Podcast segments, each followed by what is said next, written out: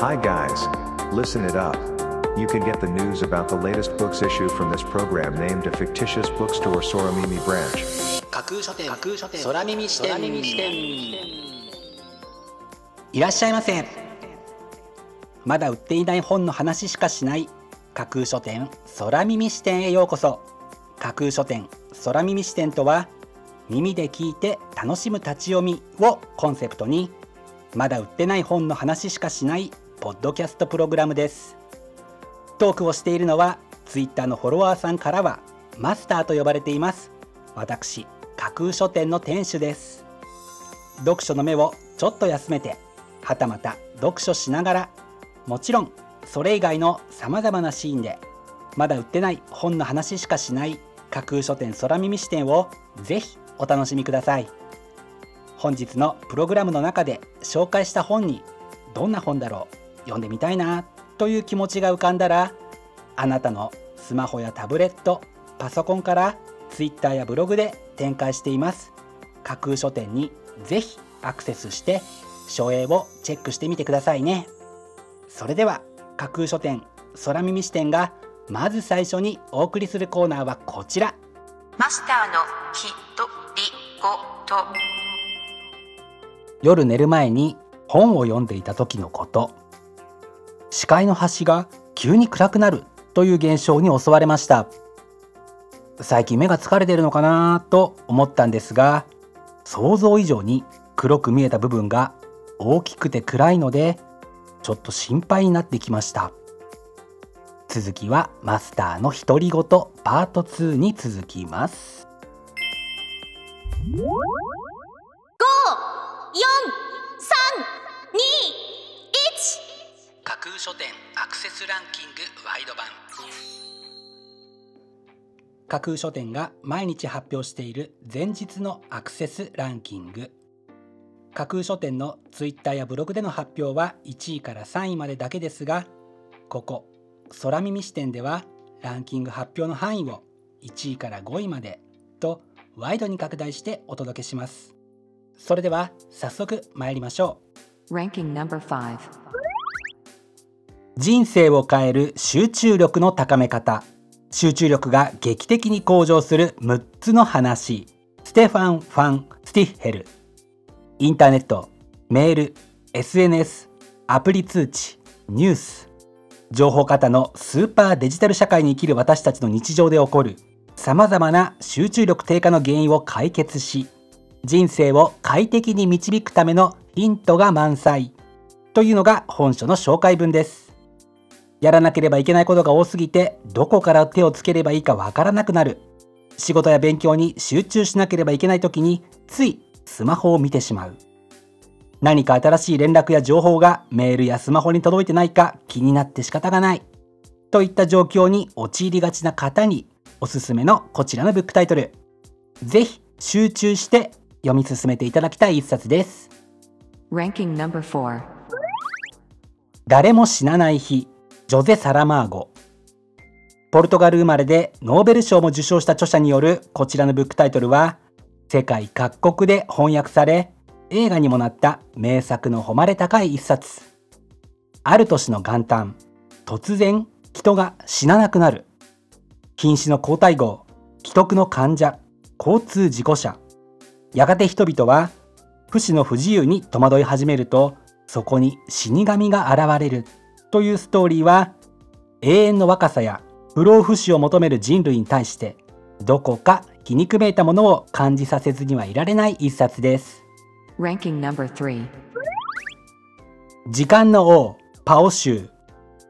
中国 SF の超新星にして時間 SF の名手が送る新時代の超絶エンターテインメント短編集というのが本書の紹介文です。自在に時を飛ぶ時間の王となった主人公の冒険と苦難を描く兄弟作をはじめとして中国の歴史とタイムトラベルが融合したかのような SF の新しい潮流をぜひあなたの目で確かめてください。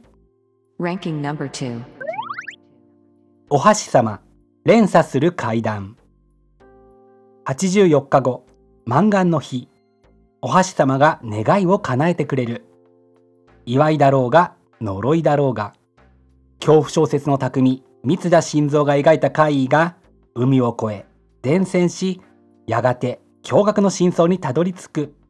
というのが本書の紹介文です。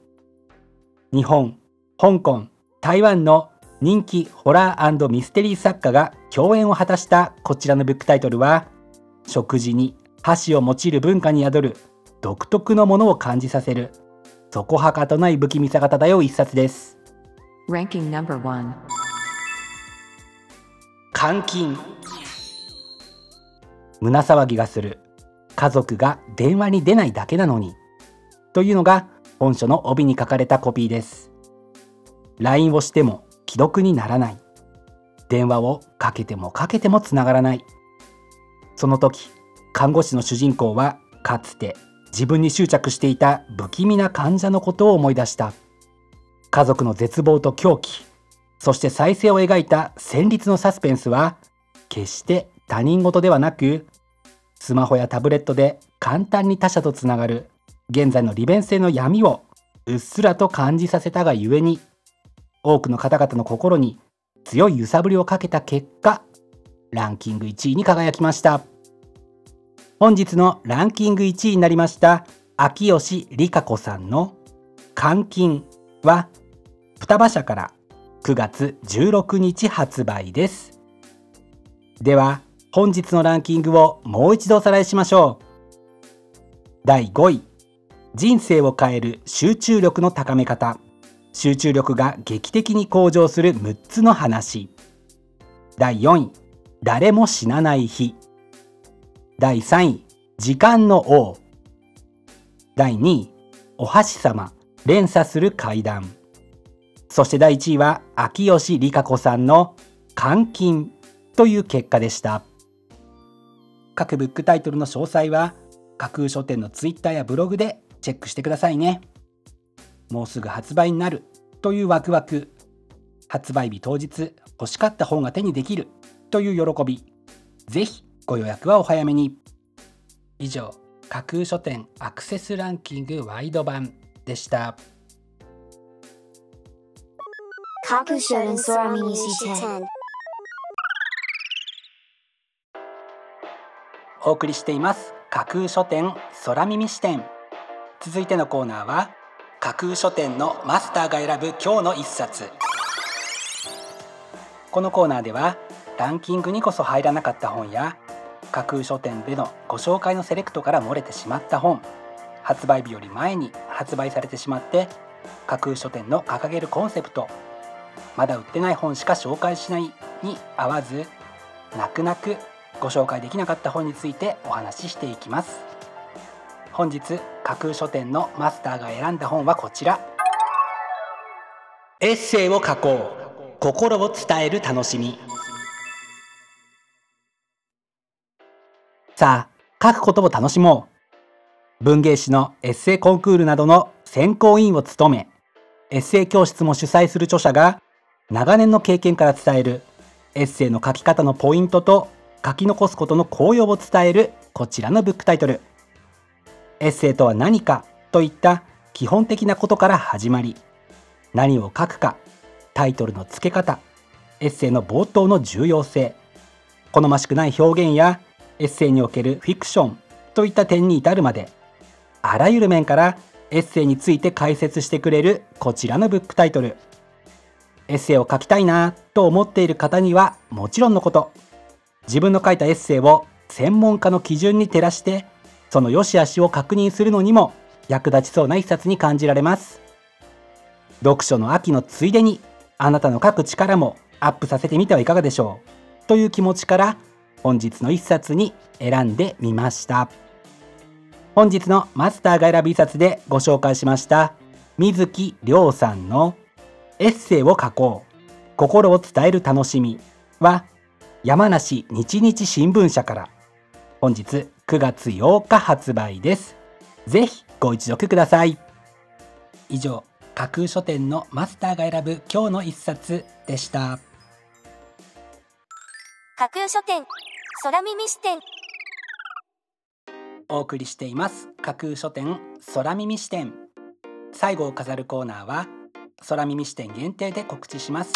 明日の架空書店のセレクトテーマ。明日架空書店でご紹介するブックタイトルのセレクトテーマは不安と未来。今あなたが抱えている不安は何でしょう？それはいつになったら解決できるでしょう。あなたの不安に寄り添い。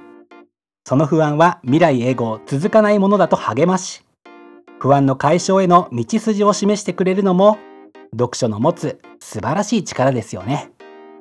明日は不安と未来というテーマのもとあなたの不安の原因をしっかりとすくい上げてくれたりその不安の解消を促してくれたり不安が解消した先の明るい未来をも示してくれるようなそんなブックタイトルをセレクトしてご紹介する予定です。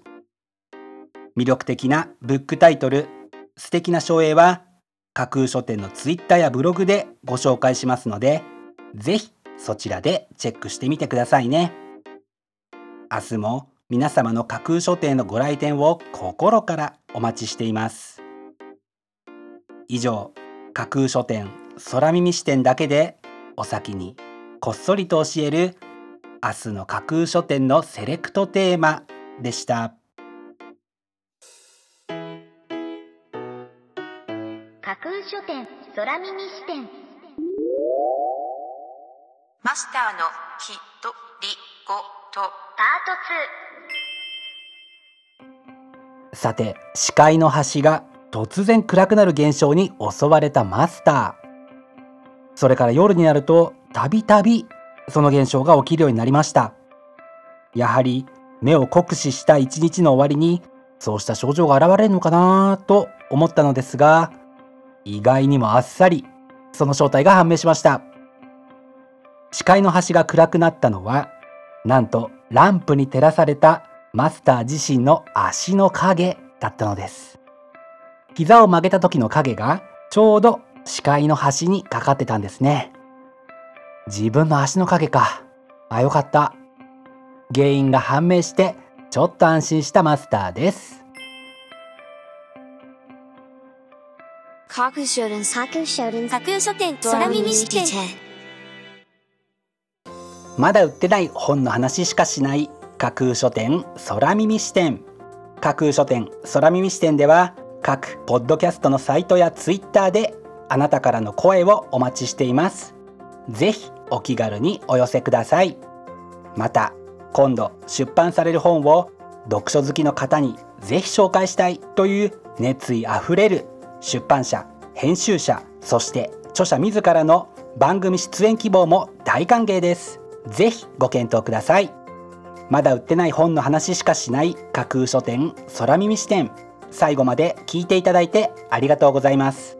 楽しい読書の時間をお過ごしください。